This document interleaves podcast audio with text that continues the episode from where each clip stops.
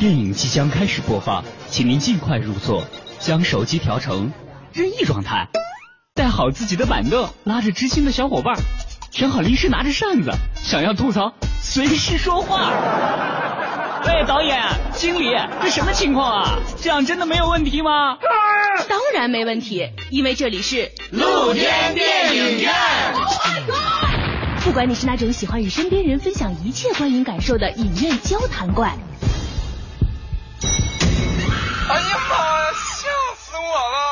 还是那种经常想要细究剧情、讨论更多可能性的细节分析狂，我觉得这个电影的这种开放结尾至少有三种解释，你看好。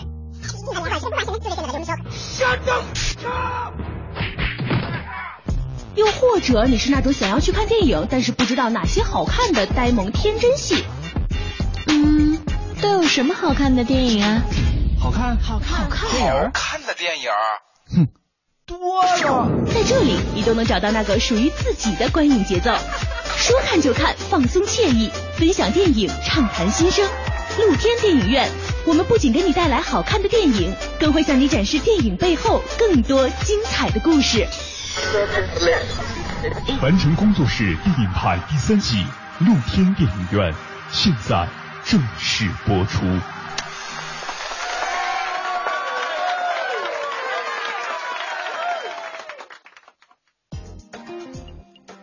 收音机前的听众朋友们，大家好，欢迎您收听今天的露天电影院，我是张远远。首先还是介绍一下今天来到节目中的两位嘉宾。首先呢是齐友一，嗯，大家好，我是齐友一。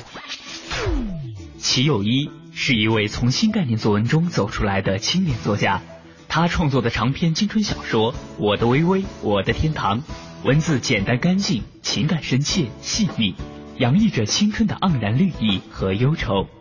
二零零三年十月，开始在精品购物指南娱乐时尚部室工作，负责文娱部的音乐类报道。二零零六年九月，以主任编辑身份从精品购物指南辞职。二零零七年十一月入职新浪，任新浪摇滚频道主编。二零零四年五月开始担任迷笛音乐节新闻官，至今。二零零四年九月开始组织小朋友的偶像趴系列演出，至今，目前已经将近二十场。二零零五年七月担任葛根塔拉草原音乐节新闻官。二零零七年七月与摩登天空合作组建唱片厂牌 LUDI，同时是中国摇滚榜的制片人以及主持人。是八零后最重要的乐评人之一，为当代中国的青年亚文化领域做出过许多贡献。二零一二年五月涉足微电影，以自己创作的短篇小说为剧本，推出首部个人影像作品《外星人与限价房》，由中国摇滚新教父谢天笑、老牌朋克乐队反光镜主唱李鹏、走红网络的毛衣哥和诗歌民谣新女生林默领衔担纲出演，成为目前备受瞩目的新晋导演和编剧。呃，另外一位嘉宾呢是翟越，大家好。翟越，一个从事电影工作的行者。今天我们为大家推荐的这部电影呢，可以说不管是从时间上，还是说从这个文化背景上，还是从这个导演的水准，然后讲这个故事，算是一个天时地利人和，所有的都融一块儿了的一个好电影。商业上取得了非常大成功的，然后也开启了一个导演伟大时代的一个电影，就是《大白鲨》。大概一九七五年，反正就是七十年代的一个电影，斯皮尔伯格导演的《大白鲨》，可以说是开启了，我不知道说开启和不是，反正就开启了一代人对于这个鲨鱼的这个恐惧。就所有的人类对鲨鱼的这个，就是这个这个文化上的恐惧，基本上都来自于这一个电影嘛。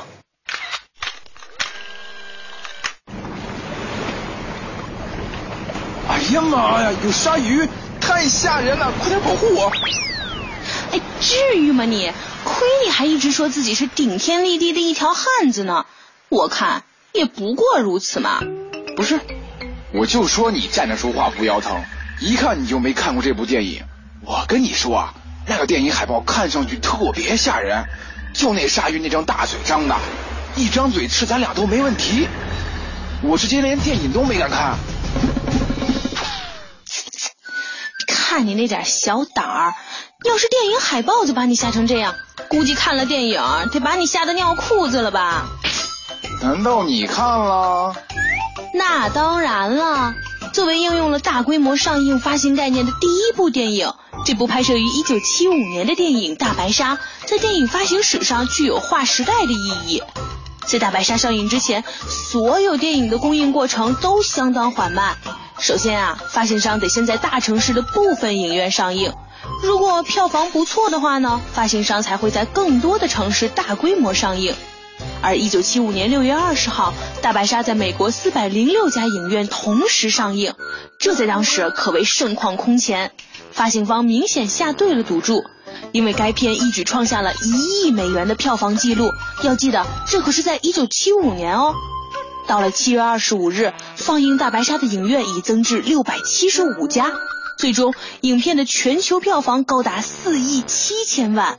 而这一记录直到两年后才被《星球大战》打破。你说，这么经典的一部电影，我怎么可能没看过呢？那究竟是个什么故事啊？我只能猜这个大白鲨一定特别凶残，中间特别血腥。可是这个过程，你说它要真的出现了，得多吓人呐！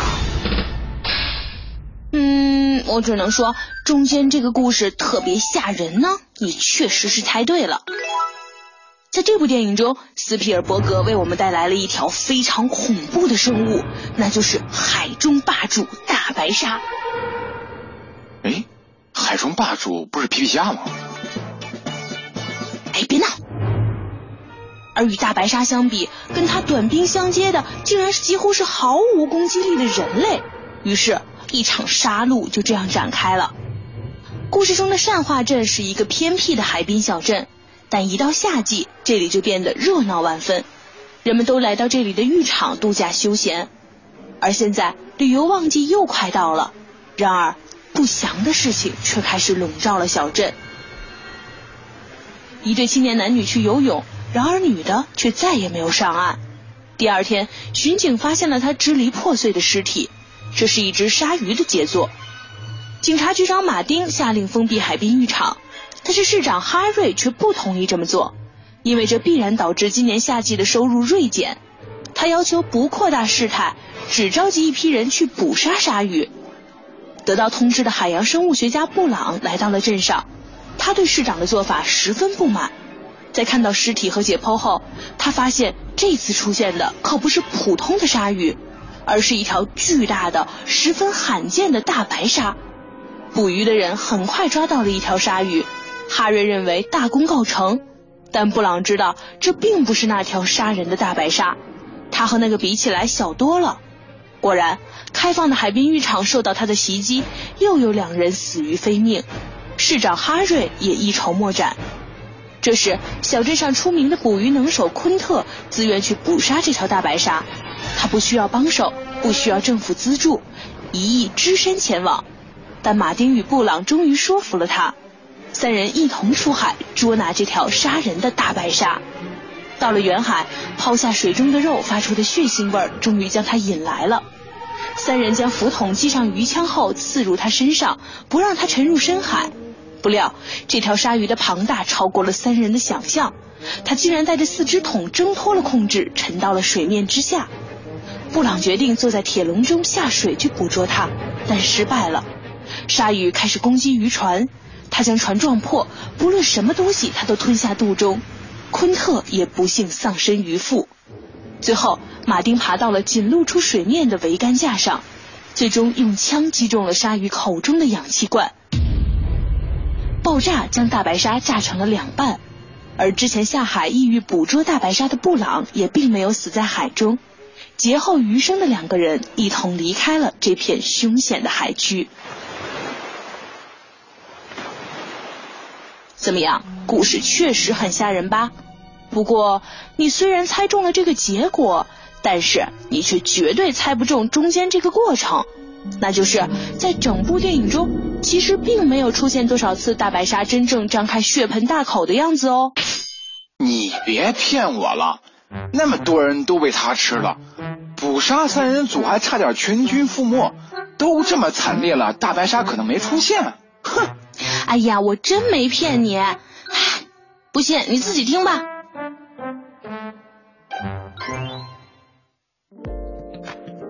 所以，比如在潜水的过程中接触到好多朋友啊，对于这个鲨鱼的恐惧，可能都不管你是什么黑鳍鲨还是什么鲨，只要一提到鲨鱼都特别恐惧。你一问为什么，都是那个水面上飘的那个小三角那个形象，鲨鱼那个鳍一飘过来，你就觉得特别恐怖了。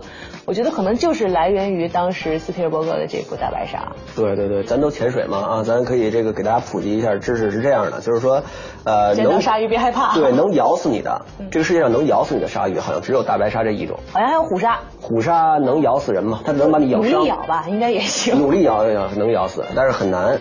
就一般被咬，就是遇到鲨鱼死的都是怎么着呢？就是它它游过来尝你一口。帮自己咬了一口肉下去，说的别这么可爱行吗？尝你一口，就是尝，就是尝你一口啊。比如说咬掉一只手啊，咬掉一只腿啊，然后呢，他觉得不好吃，他给吐了。嗯，然后呢，但是这个你自己呢一慌，溺水而亡，或者失血过多死了，就是一般都是这么死的。他并不是真的要把你吃下去啊，这个是一个基本的知识啊。而且你遇到大白鲨的概率有多低啊？就是我们这个，比如说平时要潜水。要坐飞机坐好几千公里，跑到一个地方去等好几天，哎，没准能碰上一只大白鲨，然后大家走的时候还互相遗憾的握握手，说希望你能看见哈。是是是，就是概率也是非常低的，所以呢，基本上海洋还是一个，就是你被吃掉的概率是很低的一个环境，死的概率很小。谁都怕自己是那个对名垂青史的那一个嘛，这是基本基本的。然后为什么这部电影？就大白鲨这部电影能够让人这么恐惧呢？哎，这就是我想说的。你觉得是什么？它是因为啊，就是说我们脑子啊，这个人的脑子是这样的，人的脑子呢是说，呃，中间那一小坨呀，是你爬行动物的时候的脑子，嗯，然后再往外长一长呢，比如说是你哺乳类动物的。你这有解剖学依据吗？呃，是，它是就是这么回事。咱就。然后我们人类啊，我们人类的脑子就是最外面那一层，就是为什么说？呃，你的大脑表皮充满褶皱，所以你是一个很聪明的人，而不是一只猩猩，是因为你最外面那一层跟猩猩不一样。哎，你只有脑子的最外面那一层是真正用来思考的，是我们人类的思考的范围。你但是呢，人的里边的那个脑子，它是有那个就是我们祖先的一些恐惧，比如说我们天生的怕高，天生怕深水，天生怕寒冷。这些东西是怎么来的？是因为你脑子里面有有你祖先的那个那个遗传。我们祖先可能被水里的当时更凶猛的一些动物吃掉过，所以我们对深水和呃大白鲨这类的凶猛动物有鲨鱼这种动物有天生的恐惧感，它并不是有科学依据，而是有天生的恐惧感。这个电影呢，接下来就是说呃这这个抓住了人们的这种恐惧感，就是我对这个孤立无援的海洋，我一个小船开出去，我要杀这个鲨鱼，但是鲨鱼把我这船给吃了，就是对这种这种恐惧感，呃这个电影很好的把握住了。啊？什么？这么一听，这鲨鱼好像还真没怎么出现啊。对呀，其实啊，说到有关这鲨鱼的事儿，还真有点天灾人祸的味道呢。怎么怎么？你快给我说说。哎呀，我最讨厌说这种八卦了。不过你要是真想知道的话，那我就跟你说说。其实啊，当时影片的剧组一共制作了三条机械鲨鱼，一条呢是完整模型，用于拍摄水下镜头，而其余两条则分别暴露出两侧内部的机械结构，用于拍摄侧面镜头。整个制作过程都由影片艺术指导和特效师来负责监督。完工之后，所有模型都被运到拍摄地，而由于从未下水测试，所以完整模型一下水便沉入了海底。后来剧组求助于潜水员，才将其打捞上岸。可以说，鲨鱼的第一次入水就有点出师未捷的意思了。但是，没想到真正的拍摄开始的时候，问题就更层出不穷的涌现了出来。当年影片的外景地在马萨诸塞州的玛莎葡萄岛拍摄完成。之所以选择这个地方，是拍摄组考虑到了当地的海床含沙量很高，便于稳定操作机械鲨鱼。但是，尽管如此，影片拍摄仍然麻烦不断，导致拍摄预算严重超支。就比如拍摄海上场景时，经常会有帆船闯入画面、摄像机被打湿、船只下沉等意外情况，所以拍摄进度一再延误。而机械鲨鱼呢，也非常不给力，经常出故障，因为海水会腐蚀它们的内部零件。不过，拍摄进度的延误也对影片起到了一些积极作用。那就是漫长的拍摄周期，让主创人员有机会不断的完善剧本，而故障频出的机械鲨鱼更迫使斯皮尔伯格不得不采用大量暗示的手法，比如片中多次漂浮不定的黄色浮筒来表现猎杀场景。这种被动的局限无疑增加了悬念，影片由此被赋予了希区柯克式的风格。也正因为如此，这部影片才具有了这种片中无杀胜有杀的效果。如果你真的去看，其实鲨鱼出现的次数呀并不多呢。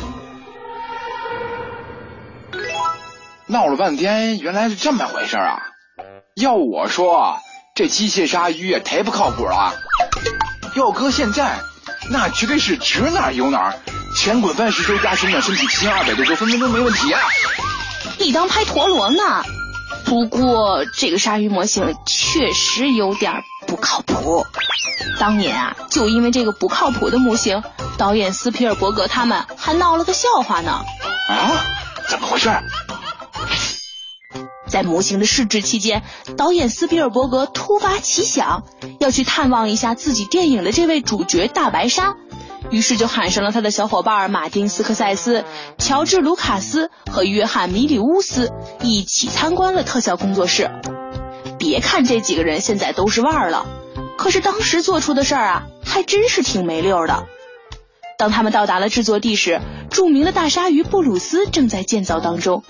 卢卡斯想看清楚它是如何运行的，就把自己的头伸进了鲨鱼的嘴巴里。为了开玩笑，米里乌斯和斯皮尔伯格还悄悄地溜进操作间，把鲨鱼的嘴巴关上了。于是，卢卡斯的脑袋就被关在了里面。然而，很不幸的是，仿佛为了应验制造过程中将会遇到的技术问题一样，大鲨鱼啊出故障了。卢卡斯一直被大鲨鱼含在口里。当斯皮尔伯格和米里乌斯最终把他解救下来的时候，三个男人火速逃离了工作室，唯恐他们会把损坏产品的罪过放在自己的头上。嗯，不知道这个时候马丁斯科塞斯去干什么了？不过估计是看这几个人实在不靠谱，直接闪人了吧。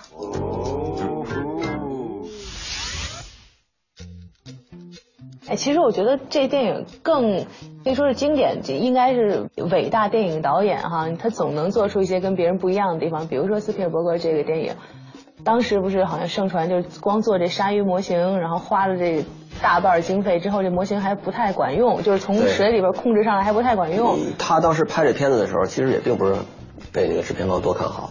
当时就也也是个年轻人嘛。对他们，因为当时还是那话，好莱坞的人也不明白他要干什么。直到这片子拍完了拿出来，人家说哦，原来是这么回事，真棒哎，这票房哗就上去了，谁也没想到。嗯，这为什么做一模型就能把这片子大半预算开出去？因为它的预算太低了，预算相当之低啊。没人没人看好哈，不知道你要干嘛，随便拨你点钱弄一动物片吧哈。但是其实我觉得伟大导演的一个问题就是你面对这种突发状况的时候，可能比如说你好好不容易虽然这个挺低的，然后你挺想证明自己想法的，然后人家。不给你点经费，你全做鲨鱼了，发现这鲨鱼还不太能控制得了，正常情况下就就完蛋了呗，这就歇菜了。但是他是用好了，我觉得这一点也是让我之后觉得就是有关于鲨鱼的这个这个后来的系列层出不穷啊，这特效越做越好。但是你始终回想当时让你觉得特别恐惧，塑造了这个很多人对于鲨鱼恐惧的这个电影的时候，它其实没出现几次。对对，真正鲨鱼没出现几次，自己其实是你自己把自己给吓的。对。因为人类其实真正恐惧的东西是对未知的恐惧，就说白了就是所有的恐怖片其实说到底都是这个，就是人类首先是害怕未知，他并不是害怕这东西本身，比如比如害怕鬼啊、鲨鱼啊、老虎，他不是害怕这个，你怕的是因为他是害怕你没见到他，你隐隐约约觉得他可能在那儿，但是你还没看见他，那个时候意思就是看见了，其实你就不怕了哈。对，这跟女的差不多，就是你你隐隐约约的知道，哎，她穿着个内衣总比她光着好看，全裸本身并不是非常性感。对吧？就简单的说就是这样，是吧？隔了一层纱，性感一些，就是恐惧也是一样的啊，就是就是人类是对未知有特别大的好奇以及恐惧。我觉得这个是大白鲨的那个恐怖片，就是为什么它很成功。呃，午夜凶铃什么的这种成功的恐怖片也都是这样嘛。就包括其实希区柯克嘛，希区柯克玩的就是心理悬疑，你你不知道会发生什么，然后你就吓得不行了，不知道会发生什么。那种情绪的留白特别好。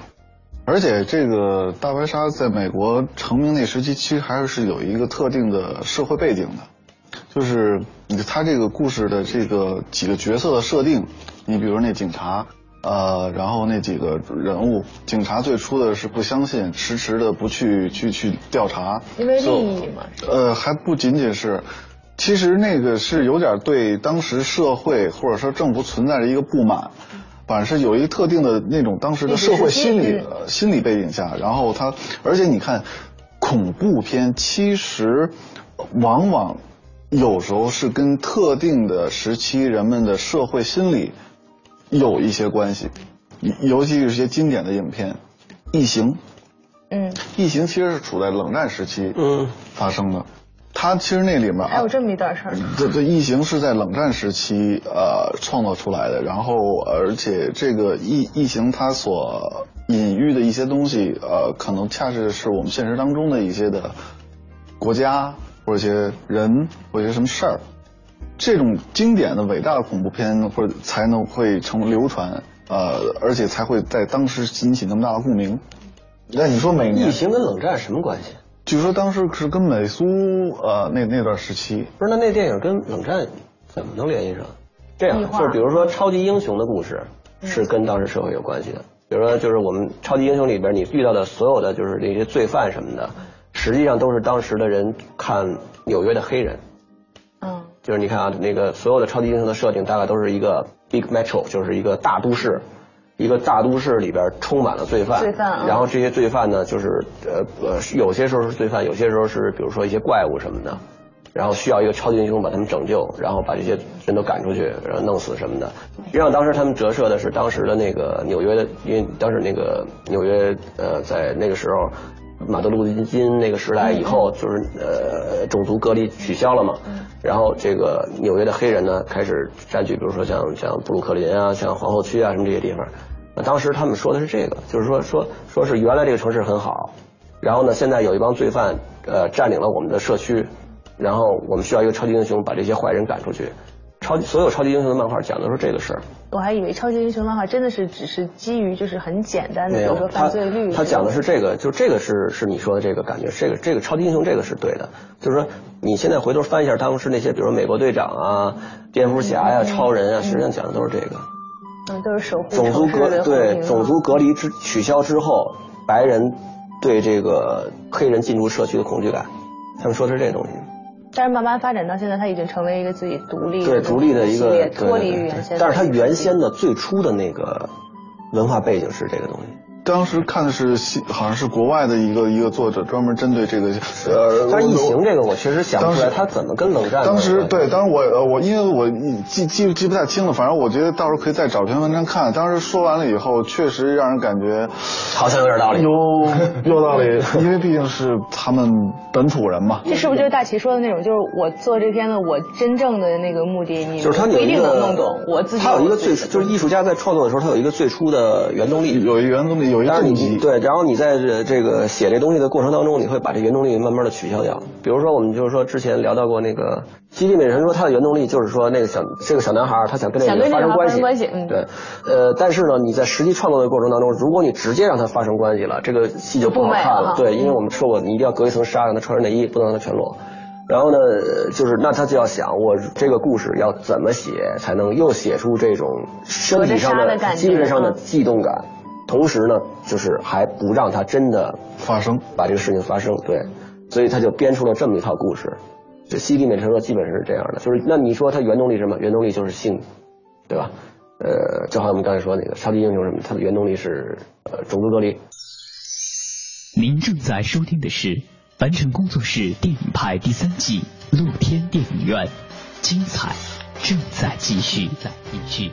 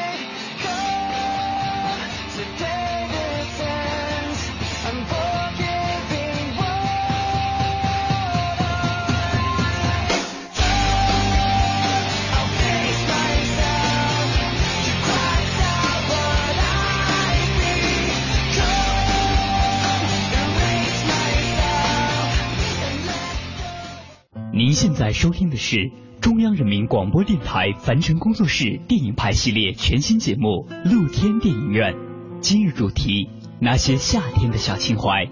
节目嘉宾：齐友一、翟月。所以其实好多时候就是这种经典的这种这种电影，就是你可能看似哪怕像比如说像这种大白鲨，或者说像看这个西西里的美丽传说，好像看似一个故事，呃，不像很多这种欧洲的这种电影有很多这种隐喻的东西在里面，但是其实背后还是有挺多值得你去想的地方。其实我相信这个一定跟作者他所处的社会背景、人文背景和他被影响的一些东西一定是有关联性的，一定是这样。呃，为什么在一个故事世界里，你一定要把时间、环境设定的要非常的清楚？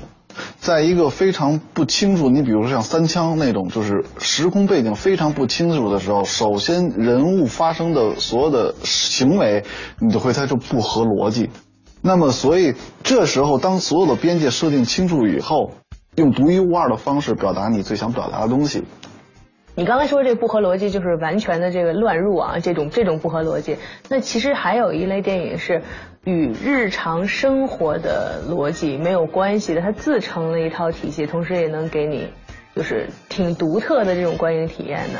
就比如说你节目之前提到那个金福南杀人事件的始末，可能好像是在正常的这个社会逻辑下面，好像是一个不太成立或者不太能理解的事情，然后在这个电影里面把这种。好像不合逻辑扩大了。其实仔细想，它的这个里面所发生的事，在我们这个人类社会里，在不同的时期都在发生着，只不过他用了故事艺术的手法浓缩在了一个时间段里发生。那比如这个故事，呃，第一视角这个女主人公就是我们日常所生活的都市生活里所看到的人，比如冷漠、胆小，呃，但是还是有是非心。呃，懒惰，然后呢，她因为一些的工作上的问题，包括她自己一些问题，回到她自己呃生长的一个远离都市的一个小岛上，这个岛叫舞岛。那么这个岛上大概也就生活着不超过十个人，两个少壮派的呃男人，还一个老人，不说话的老人，其他还一个是呃几个老太太，然后还一个就是一个相对年轻的一个少妇。嗯。啊，那么他回到这岛上以后，就所这个人，包括这个环境，你就会感觉到一种出奇的窒息。啊，就说白了，在一个远离都市秩序的一个的小岛上，这里面发生着到处都是违背我们人伦常理的一些事情，但是在那个环境下。它是又是那么的合情合理，嗯。然后那个第一视角以他的视角让我看遍整个这金福南这个女主人公所有在杀人前为什么导致最后他是把整个这个岛上全部杀掉了，非常的暴力的方式，但是你看到他去杀戮这些人的时候，你充满了一种你会感觉到一种正义感，甚至是一种美感，太解恨了，太解气了。其实李少红早期有一个作品叫呃《血色清晨》，也非常有点类似的地方，就那里的人愚钝、迟暮，就是所谓的默认、心甘情愿就是承认那种不合理，而且还在维护着这种不合理，嗯，而且还理所当然的在维护着不合理，嗯，以那个视角我们去看，是一切都是不合理的，最后干到这个人简直就是理所当然。这个故事也是发生在一个夏天，尤其是当女主人公在奋力的刨团土豆以后，非常一个仰望的视角，一个逆逆光看着太阳，然后大口大口饮水，让他整个湿漉漉的感觉，然后抄起镰刀，一一剁向曾经伤害到他的那些人，自成逻辑。这有点意思呀，怎么了？你看啊，这样的话在写起剧本来，那绝对是 so easy 呀。easy easy。不管你说什么跟常理解释不清的，一句话就给你反驳回去。我这个啊叫自成逻辑。啊？好像不是你这么理解的吧？我都想好了，我第一个故事就是小白兔在一个奇异的环境下具有了一种超能力。统治了整个森林，然后建立了与外星连接的渠道，企图把人类挪到月球上，让动物占领地球的故事，名字就叫《超能吐司机》。哎，醒醒醒醒！人家嘉宾说的自成逻辑可不是这个意思。不管你逻辑怎么自成一派，最起码的是你整个逻辑需要在电影里面能解释的清楚啊。就比如《本杰明巴顿骑士》里面的主角本杰明，在现实生活中，你无论如何也无法解释他为什么具有那种逆生长的能力。